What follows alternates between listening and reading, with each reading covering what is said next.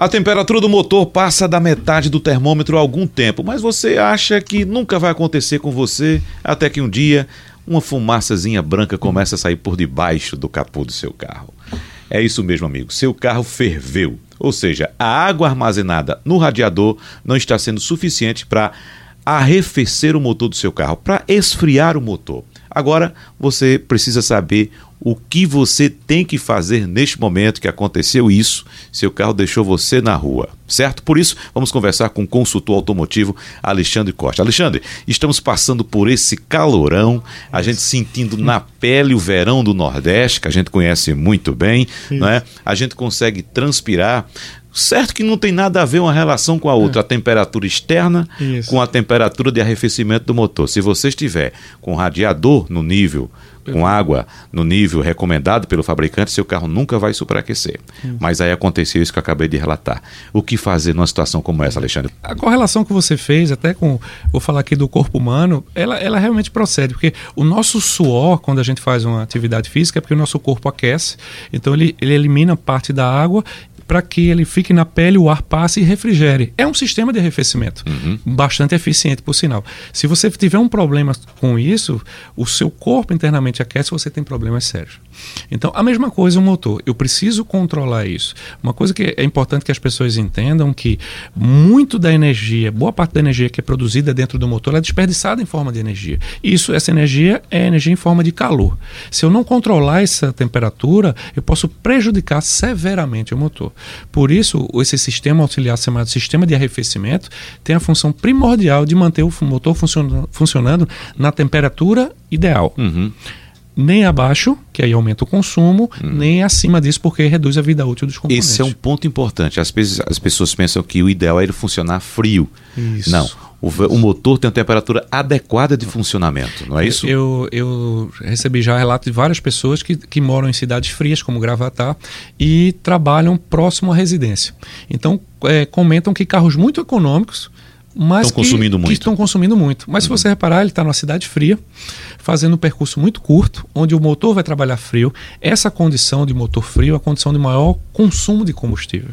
Então, esse carro, nessas condições, por mais econômico que ele venha a ser em outras situações, mas nessa situação ele vai realmente consumir mais. Bom, Alexandre, vamos fazer uma correlação aqui entre consumo de água nos motores Perfeito. e consumo também de óleo. A gente sabe Perfeito. que é normal, Isso. é comum os motores consumirem um, um pouco de óleo durante o seu Perfeito. período ali de isso, 10 mil quilômetros, não é isso? Está definido em normal. projeto. Normal. Agora, água, a gente sabe que é um sistema hermeticamente fechado, fechado. não tem troca com o ambiente Perfeito. e o que é que acontece? Por que o nível do radiador baixou? É, você não tem um, um, isolamento perfeito.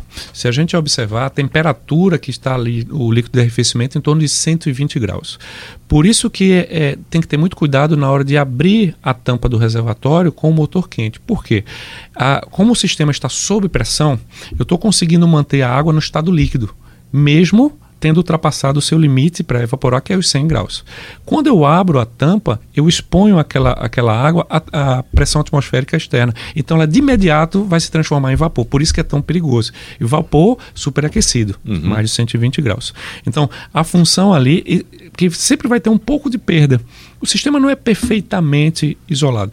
É interessante que a pessoa observe, pelo menos uma vez ao mês, o nível. Algumas pessoas preferem colocar sempre no máximo, não precisa, isso é uma recomendação importante. É interessante que você esteja entre o mínimo e o máximo. É, e o importante é não colocar somente água, mas também o aditivo. Porque a água tem a sua função de, de, de arrefecer, de, de retirar o calor do motor, mas o aditivo ele acrescenta algumas funções, algumas características que a água não tem. Uhum. Por isso o nome aditivo. Eu adiciono algumas características químicas à água. Então, sempre que for fazer isso, uma revisão, a, é importante você verificar pelo menos uma vez por mês, mas a cada 30 mil quilômetros você fazer a limpeza do sistema de arrefecimento. Eu vou retirar o líquido que está lá sujo e substituir por um novo. Uhum. É um processo parecido com a hemodiálise. Inclusive, Wagner, o interessante é que o aditivo ele tem uma coloração.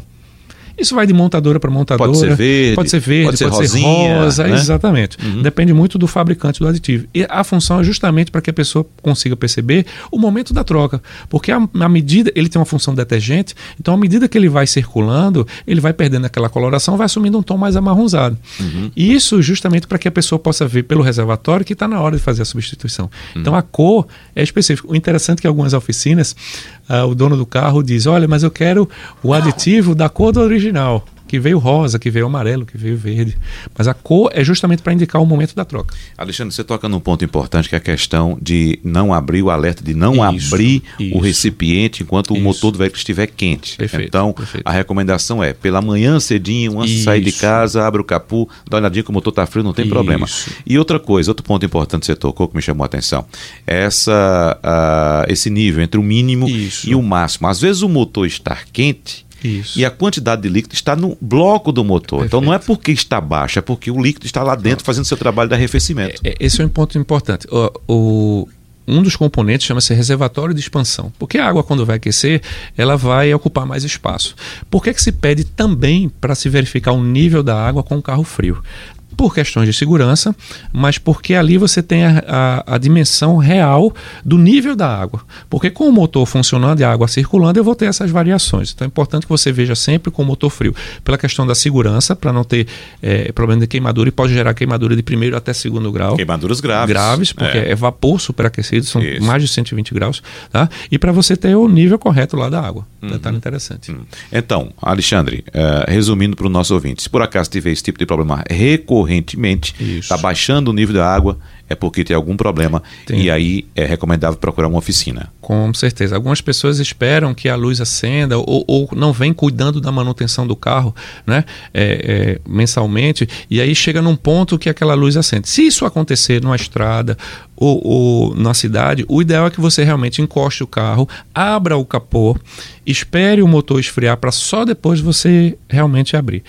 É, outro ponto importante é que cuidar bem do sistema de arrefecimento também ajuda no bolso, Wagner. Uhum. Por quê? Porque o sistema de arrefecimento influencia diretamente no consumo do carro.